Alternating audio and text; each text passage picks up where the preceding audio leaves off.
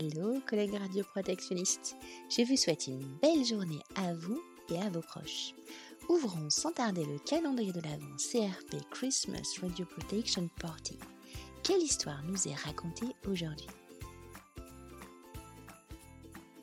Tu veux nous la raconter, celle avec le radium euh, Ouais, ouais. Alors, euh, alors je me suis. Bon, euh, pareil, je vais dire des choses que j'ai pas tout à fait dites au départ. Bon, euh, euh, c'est un. On est sur la partie technique, traitement de l'info, etc. C'est quelque chose que j'ai présenté aux journées PCR de 2018, où j'ai pris soin de dire euh, une PCR découvre, etc. Par hasard une source. Maintenant, je peux le dire, la PCR c'était moi. Donc, je officiellement j'ai présenté ça dans un congrès en disant. euh, j'ai été appelé par une PCR. Maintenant, je peux dire la vérité. La PCR, c'était moi. Donc, l'histoire, c'est que, bah, comme, comme nous tous, euh, on n'est pas nombreux à faire de la radioprotection. Donc, euh, les différents instituts qui forment des médicaux, des paramédicaux, dès qu'ils identi- identifient une PCR, ils disent super, c'est quelqu'un qui va nous faire ces fameux cours de radioprotection. Sauf que c'est des choses qu'on fait en plus de nos, de nos missions. Donc, euh, c'est un petit peu compliqué. Et pour tout dire, même, me choper pour, euh, pour, pour trouver des heures, il faut déjà se lever. Et donc, euh, il y a, y a quelqu'un qui, me laisse des messages téléphoniques, qui m'envoie des mails, qui est responsable de formation, cadre formateur, et qui veut absolument que je vienne donner des cours. Et je réponds pas, je donne pas suite parce que ben, c'est pas le mail prioritaire, je le traiterai quand j'aurai le temps. Et on se croise au self de, l'hôpital et il me dit euh, Ah, bah, t'as toujours pas répondu à mes mails, etc. Il me dit bah, Tiens, viens prendre le café, on prend des rendez-vous tout de suite.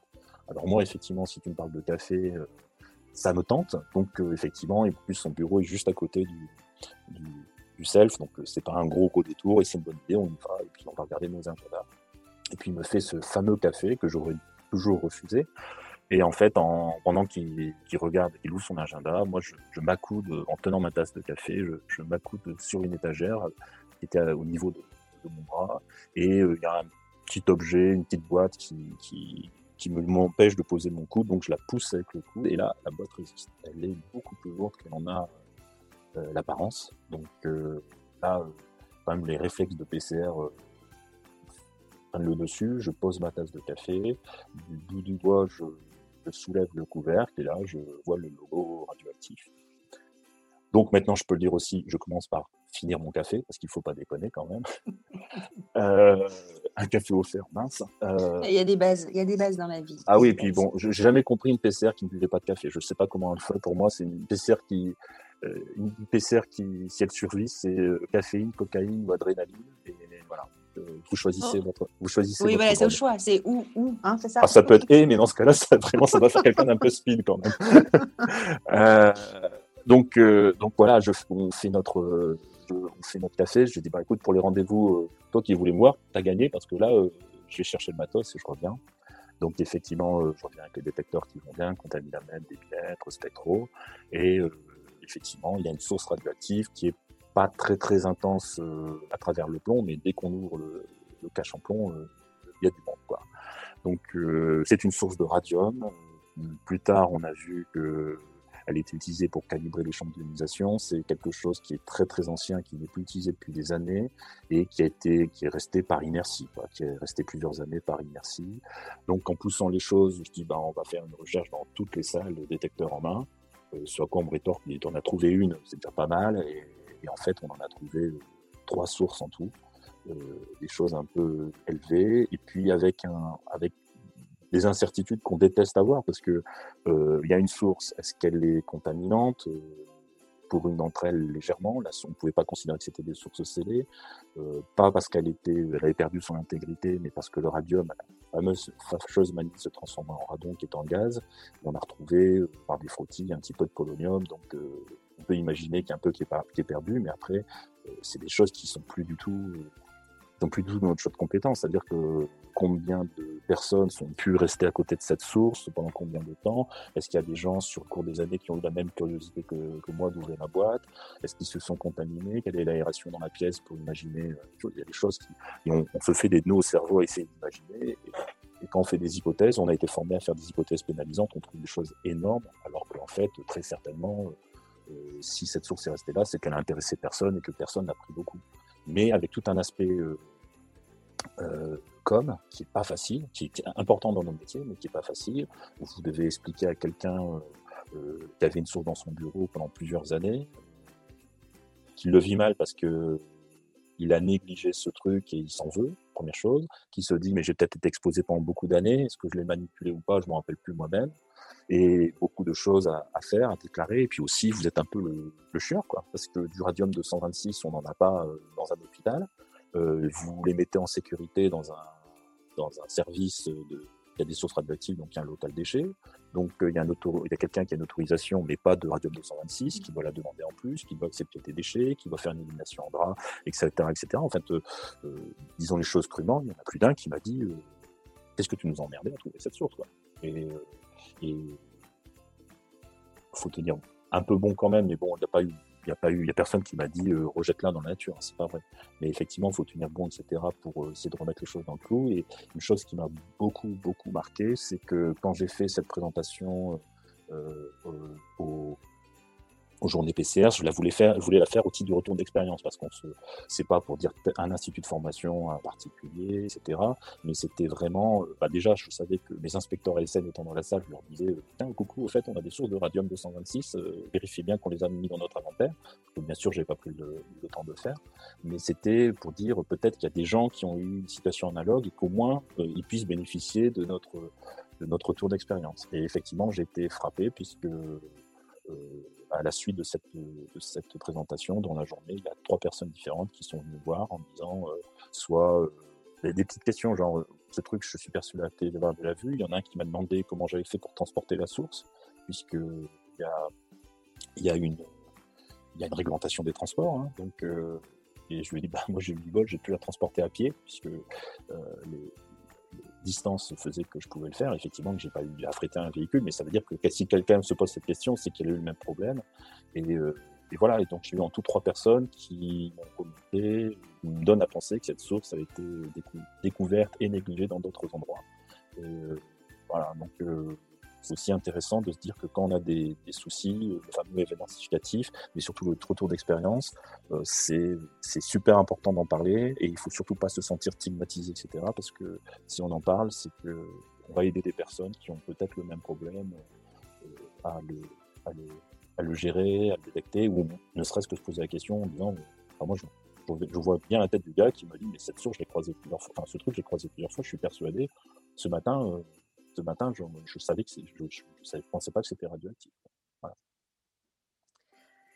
Ok, ben merci. Et puis là, du coup, on, oui, tu, tu, tu, fais ton coming out. Je ne sais pas trop comment dire ça. Ouais, non, tu peux, la, tu peux. La PCR, c'était toi. Donc déjà, le titre est tout trouvé pour cet épisode.